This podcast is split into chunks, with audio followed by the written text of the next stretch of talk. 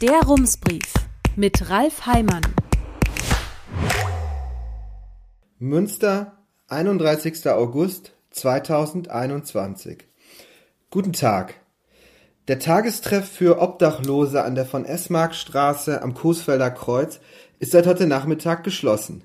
Die Träger hatten Mitte August einen Brief bekommen, in dem die Stadt ihre Entscheidung mitteilte, das Straßenmagazin draußen hatte es öffentlich gemacht, zu diesem Zeitpunkt waren schon seit Wochen E-Mails zwischen der Stadt und den Parteien hin und her gegangen, in denen die Parteien versuchten, Antworten zu bekommen, die Stadt aber vieles nicht beantworten konnte oder wollte. Die Parteien schickten Nachfragen, zuletzt gestern, es ging ein Brandbrief an den Oberbürgermeister, man kann den Eindruck gewinnen, dass die Stadt an dieser Stelle herzlos obdachlosen Menschen die Tür vor der Nase zuschlägt, man kann aber auch einen anderen Eindruck bekommen, und der wirft einige größere gesellschaftliche Fragen auf. Der Tagestreff für Obdachlose hat eine recht kurze Geschichte. Er existiert erst seit der Corona-Zeit in den ersten Monaten als Zeltstadt am Albersloher Weg. Hier fanden obdachlose Menschen einen Ort, an dem sie sich tagsüber aufhalten konnten. Es war ein Ersatz für die Anlaufstellen, die während der Corona-Zeit geschlossen waren. In der Zeltstadt gab es Duschen und für wenig Geld etwas zu essen, doch im Winter wäre es hier zu kalt geworden. Man brauchte eine Alternative, aber die Suche war nicht ganz leicht. Die leerstehende Turnhalle in der Wartburg Hauptschule war eher eine Notlösung, mit der niemand so richtig zufrieden war.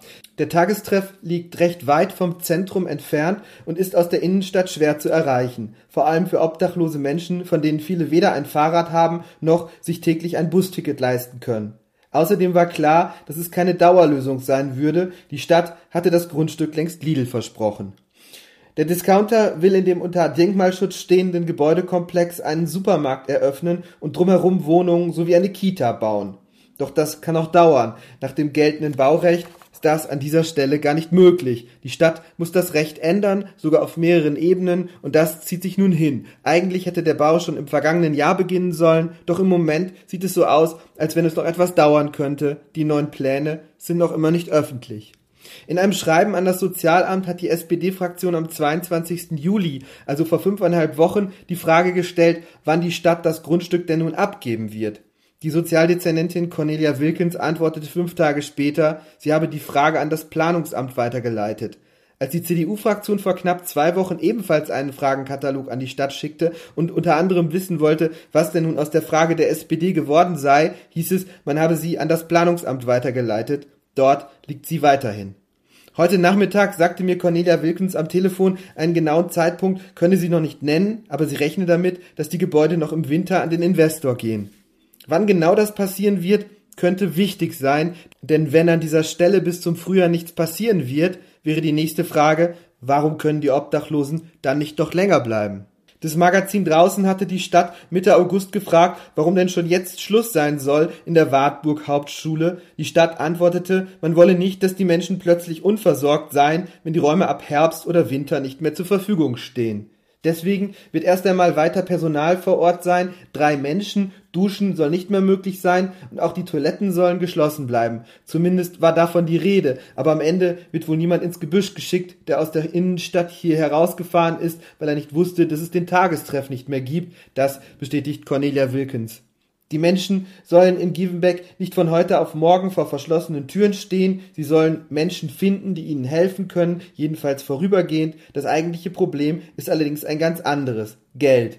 Die Rechnung für den Tagestreff liegt monatlich bei 56.300 Euro. 12.000 Euro davon kostet der Sicherheitsdienst. Bis Ende August, also bis heute, kommt dieses Geld aus der Corona-Nothilfe. Das bedeutet, es ist städtisches Geld, aber es belastet den aktuellen Haushalt nicht. Die Stadt kann Corona-Kosten in einem Sonderposten isolieren und dann über Jahre langsam abtragen. Ab heute muss die Stadt das Geld aus dem knappen Haushalt abzwacken, wenn sie das Angebot fortführen möchte, aber dieses Geld ist im Haushalt gar nicht vorgesehen. Es locker zu machen wäre nicht leicht. Dazu müsste der Tagestreff enorm wichtig sein. Aber ist er das wirklich? Vor Corona ging es ja auch ohne. Zu dieser Frage haben die Organisationen, die sich in Münster um obdachlose Menschen kümmern, eine einhellige Meinung. Die draußen hat die Stimmen vor zwei Wochen zusammengetragen. Carsten Berndt, Fachbereichsleiter beim Arbeiter-Samariter-Bund, kurz ASB, der den Treff für die Stadt in der ehemaligen Wartburg Hauptschule organisiert, sagt, das Angebot habe sich als fester Bestandteil der Hilfelandschaft etabliert. Bernd hält es für den falschen Schritt, den Tagestreff zu schließen. Matthias Eichbauer vom Treffpunkt an der Clemenskirche befürchtet, dass die Schließung einen erhöhten Druck im Hilfesystem zur Folge haben wird, wie die draußen schreibt. Thomas Mühlbauer, Leiter des Hauses der Wohnungslosenhilfe, sagt, der Tagestreff in der alten Wartburg Hauptschule sei eine große Entlastung gewesen. Richard Michael Halberstadt, ehemaliger CDU-Ratsherr und heute als sachkundiger Bürger im Rat in der Sozialpolitik aktiv, hat in dieser Woche eine E-Mail mit der Überschrift Brandbrief verfasst, die an Oberbürgermeister Markus Lewe und Stadtdirektor Thomas Pahl ging. Halberstadt bemüht sich schon seit Jahren um einen festen Standort für eine Suppenküche in Münster. In seinem Brief weist er darauf hin, dass viele Angebote für Obdachlose nach der Corona-Pause weiterhin nicht voll zur Verfügung stehen. Er bittet um Unterstützung für den ASB und er schreibt, er habe Angst, dass hilfesuchende Menschen im Herbst oder Winter keine Hilfe fänden. Richard Michael Halberstadt und Tobias Jainter, der sozialpolitische Sprecher der CDU-Fraktion, sind gestern zur Wartburg Hauptschule gefahren, um mit dem ASB-Geschäftsführer zu sprechen und sich selbst einen Eindruck zu machen. Auch Thomas Kollmann war da, der SPD-Ratsherr und Vorsitzende des Sozialausschusses. Kollmann möchte den Tagestreff gerne erhalten, zumindest vorübergehend, bis eine Alternative gefunden ist. Am Montagabend stand der Tagestreff in der Fraktionssitzung von Grünen, SPD und Volt auf der Tagesordnung. Etwa zehn Minuten dauerte die Diskussion. Auch in dieser Runde ist man sich grundsätzlich einig darin, dass die obdachlosen Menschen Hilfe brauchen und in der Corona-Zeit vielleicht auch etwas mehr Hilfe als sonst. Aber in der Frage, auf welche Weise man diesen Menschen am besten hilft, gibt es unterschiedliche Meinungen. Das hat auch damit zu tun, dass die Corona-Regeln etwas ans Licht brachten, das man vorher allenfalls ahnte weil die Menschen, die den Treff besuchen, eine Adresse nennen müssen oder zumindest einen Ort, über den man sie erreichen kann, weiß man heute, dass nur ein knappes Drittel derer, die täglich kommen, tatsächlich wohnungslos sind. In ihrer Antwort auf die Fragen der SPD-Fraktion schreibt Sozialdezernentin Cornelia Wilkens, täglich nutzten etwa 40 Menschen das Angebot, 70 Prozent von ihnen gäben eine Wohnadresse innerhalb der Stadt an, etwa 30 Prozent, also etwa zwölf Menschen, die Anschrift einer Einrichtung der Wohnungslosenhilfe in Münster. Es besteht natürlich die Möglichkeit, dass Menschen sich aus Scham eine Adresse ausdenken oder die von Bekannten angeben, um ihre Würde zu wahren, aber Cornelia Wilkins hält es für unwahrscheinlich, dass viele das so machen und sollten die Zahlen in der Tendenz tatsächlich stimmen, würden in ihnen gleich mehrere Informationen stecken. Zum einen könnte man in ihnen einen Beleg für die Befürchtung sehen, dass der Tagestreff zu weit draußen liegt so weit, dass viele ihn nicht erreichen können. Zum anderen hätte das Angebot sichtbar gemacht, dass es viele Menschen in der Stadt gibt, die zwar eine Wohnung haben, aber sich in einer so schwierigen Situation befinden, dass sie den inneren Widerstand überwinden, den sicher die meisten Menschen verspüren, wenn es darum geht, sich an einer Küche für Obdachlose in die Schlange zu stellen. Und diese Beobachtung habe man auch schon in Zellstadt am Albersloher Weg gemacht, sagt Cornelia Wilkins. Aus diesen Erkenntnissen könnte man unterschiedliche Schlüsse ziehen. Einer wäre, ein neuer Tagestreff für Obdachlose müsste aus der Innenstadt besser erreichbar sein. Ein weiterer, für einige Menschen ist der Tagestreff so wichtig, dass sie sogar den weiten Weg nach Gievenbeck auf sich nehmen. Und ein dritter könnte sein, es gibt eine Nachfrage nach Anlaufstellen in den Außenbezirken, an denen Menschen sich treffen und günstig etwas essen können.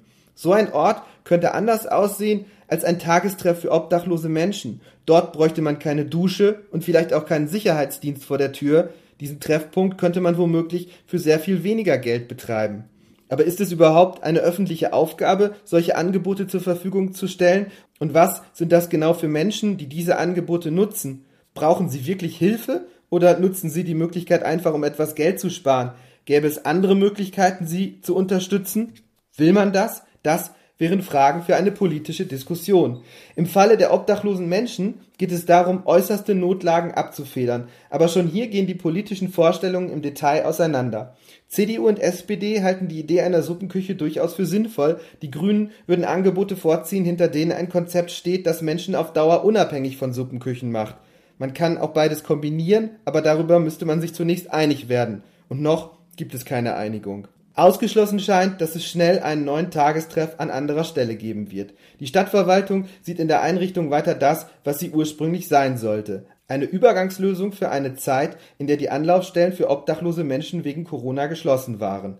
Vor knapp zwei Wochen schrieb Cornelia Wilkins in einer Antwort auf die Fragen der CDU, sie gehe davon aus, dass die bestehenden Einrichtungen bald wieder mehr Plätze anbieten könnten. Vor der Corona-Zeit habe es genügend Angebote in guter Qualität gegeben, daran habe sich seitdem nichts geändert.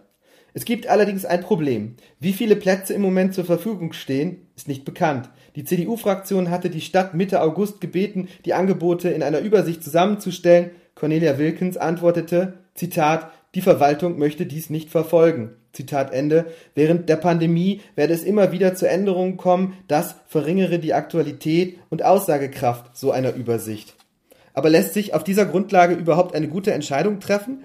Cornelia Wilkens sagt, die Tagestreffs seien alle wieder geöffnet, einige Einrichtungen hätten weiter etwas strengere Regeln, aber sie gehe davon aus, dass die zwölf Menschen, die bislang zum Coesfelder Kreuz fuhren, sich auf die Einrichtungen in der Stadt verteilen werden.